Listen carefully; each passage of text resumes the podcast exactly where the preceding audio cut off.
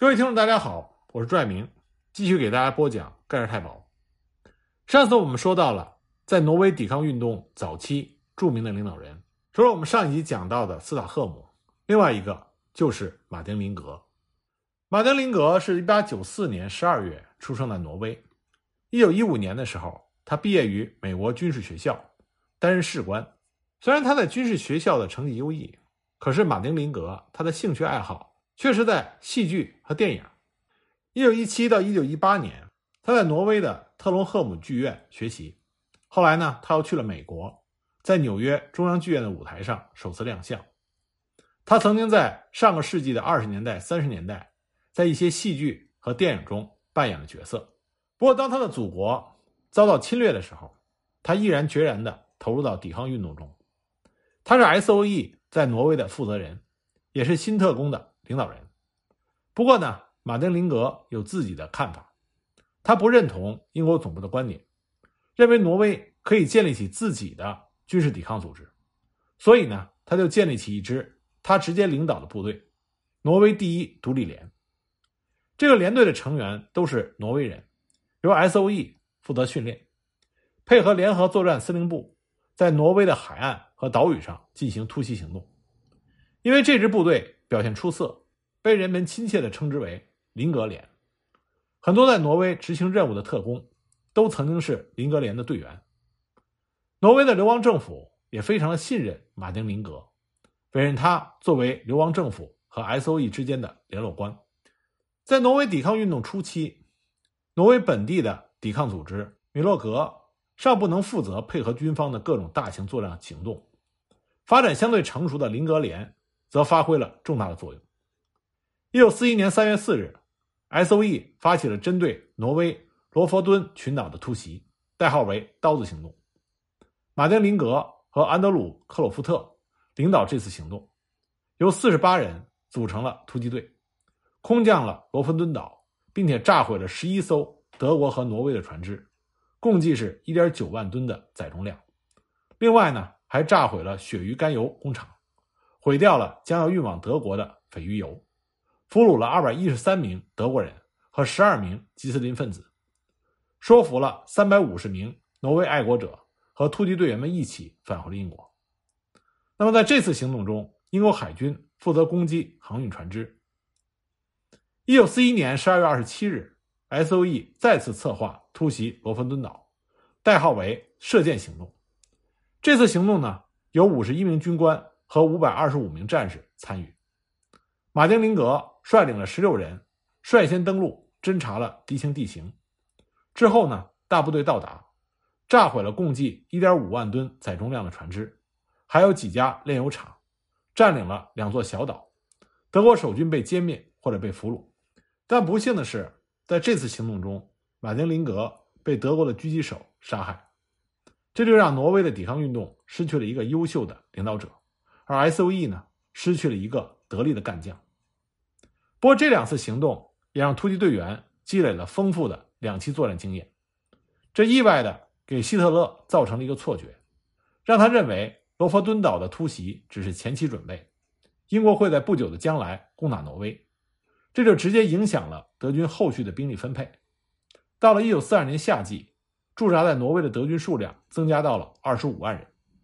不过虽然 S.O.E 在率领挪威人反抗德国纳粹统治的过程中，做出了重大的贡献。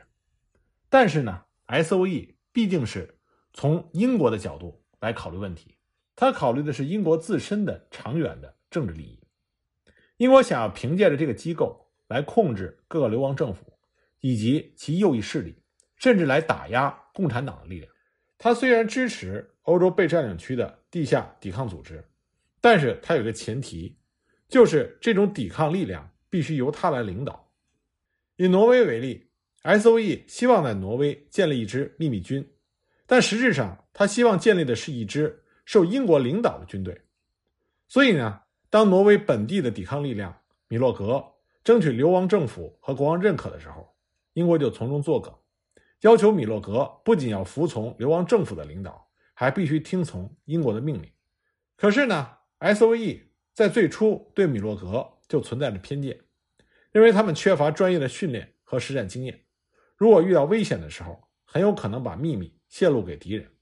所以呢，特意提醒属下的特工，尽量避免和米洛格的人有深度的接触，这自然就不利于各个抵抗组织之间的合作和抵抗运动的发展。一九四一年六月之后，挪威人民公开的非暴力抵抗活动被迫停止，公民抵抗转入到地下继续进行。很快，苏德战争爆发。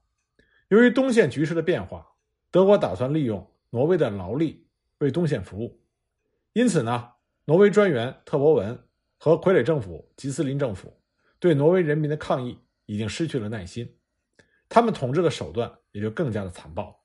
但是，挪威人民的反抗。并没有被他们吓倒。那么，在近现代，任何侵略者要想成功的掌控被占领区，他们一定会从两个方面入手，一个是教育，一个是宗教。因为教育代表的是这个地区的未来，而宗教代表的是人内心深处最高贵的信仰。如果掌握了这两个方面，那么被占领地区人民的反抗也就离消亡不远了。那么，德国纳粹。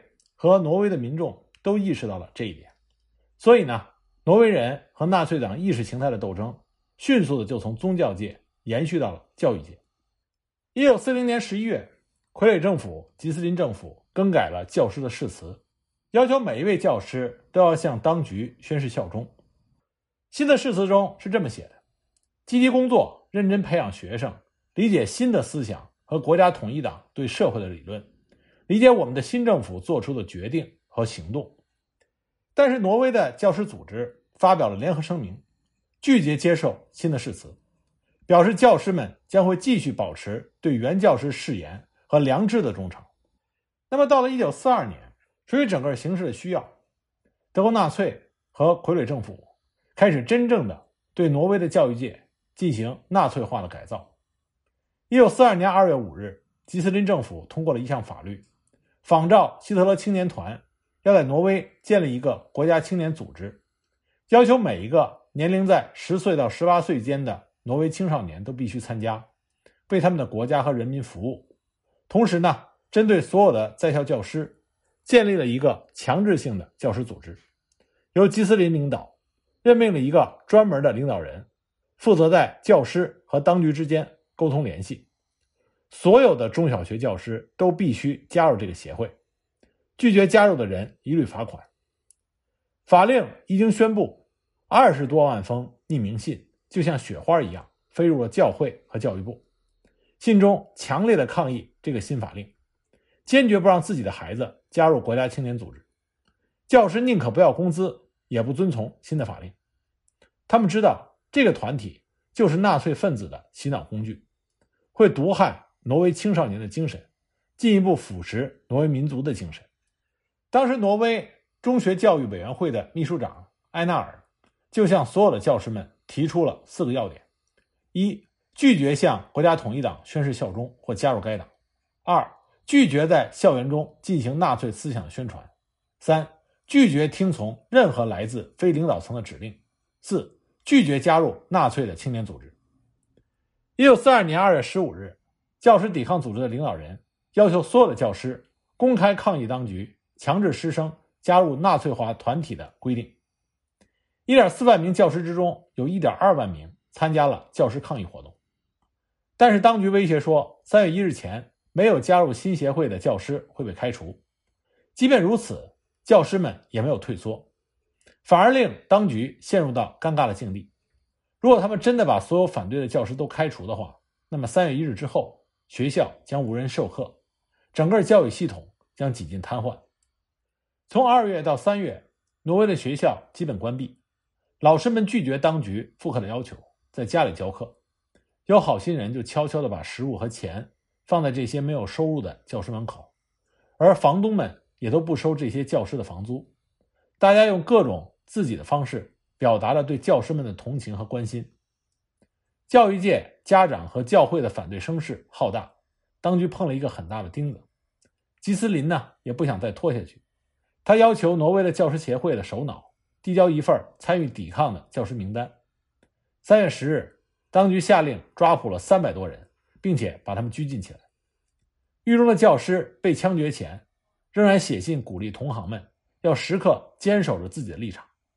三月二十日，挪威的深夜冷得刺骨，秘密警察闯进了很多教师的家中，不少人衣着单薄，还来不及同家人告别就被抓走了。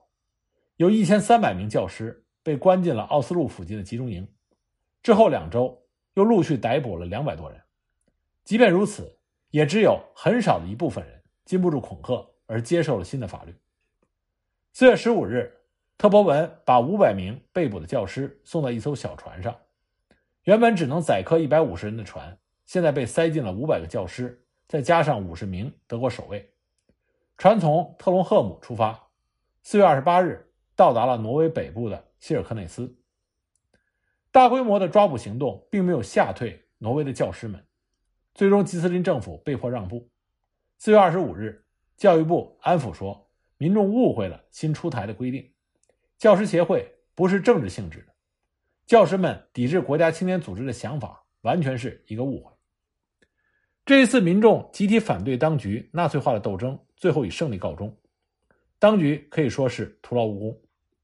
挪威的教师对得起老师这份神圣的职业，他们保护了学校的教育自由，家长也保护了孩子的健康成长。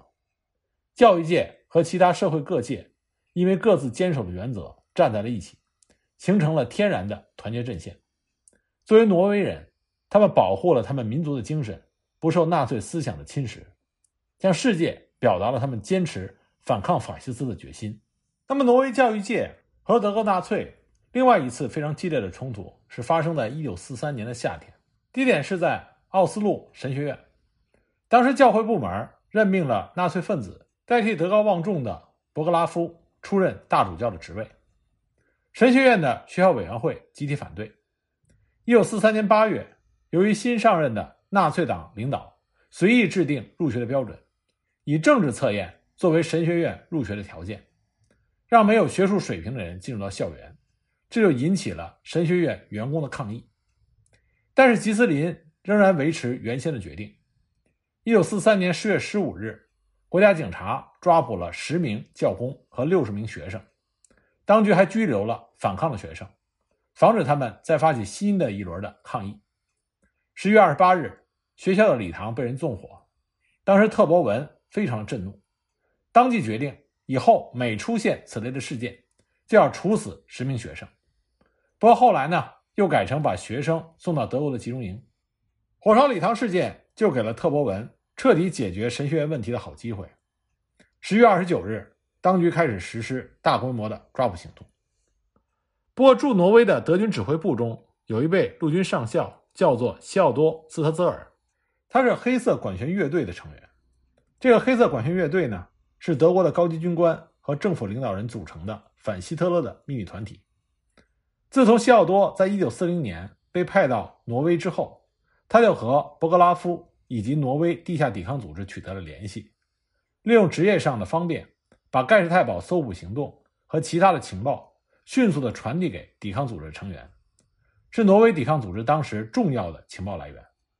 那么，西奥多·斯特泽尔从法尔肯·霍斯特那里听到了针对奥斯陆神学院的秘密计划，他就把消息透露给了他在祖国战线中的联络人阿尔维德。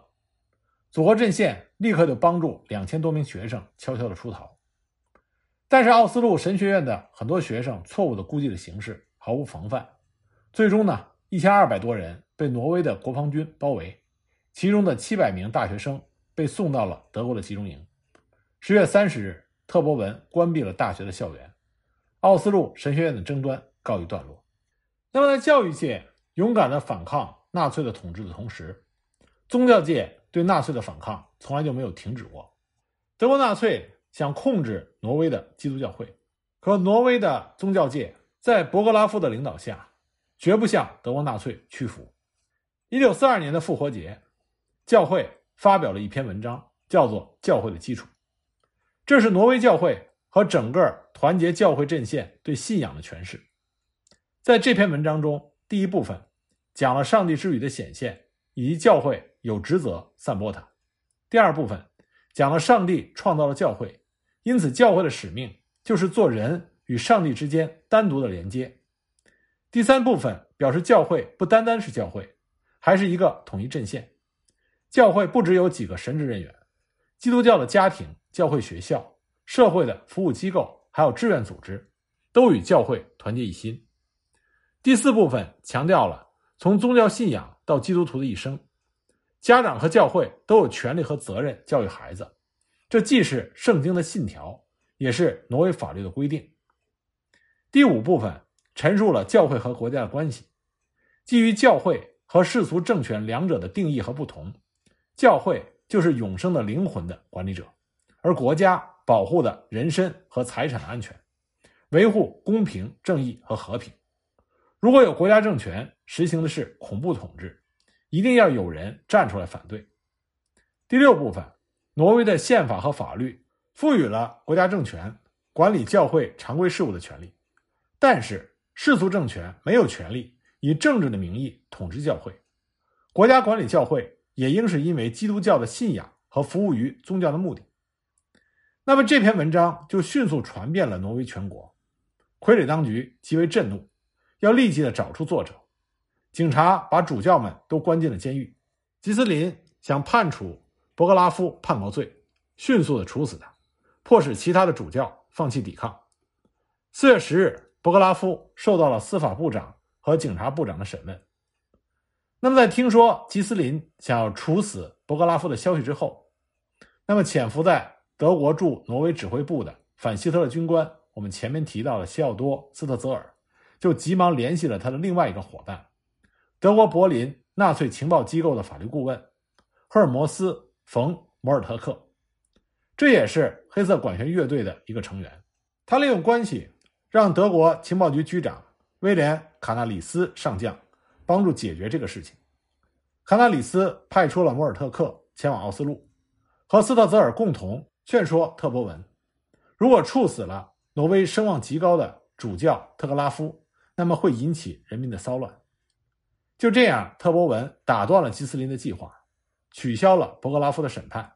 那么，幸亏有了黑色管弦乐队的帮助，博格拉夫保住了性命。虽然在之后他遭到了软禁。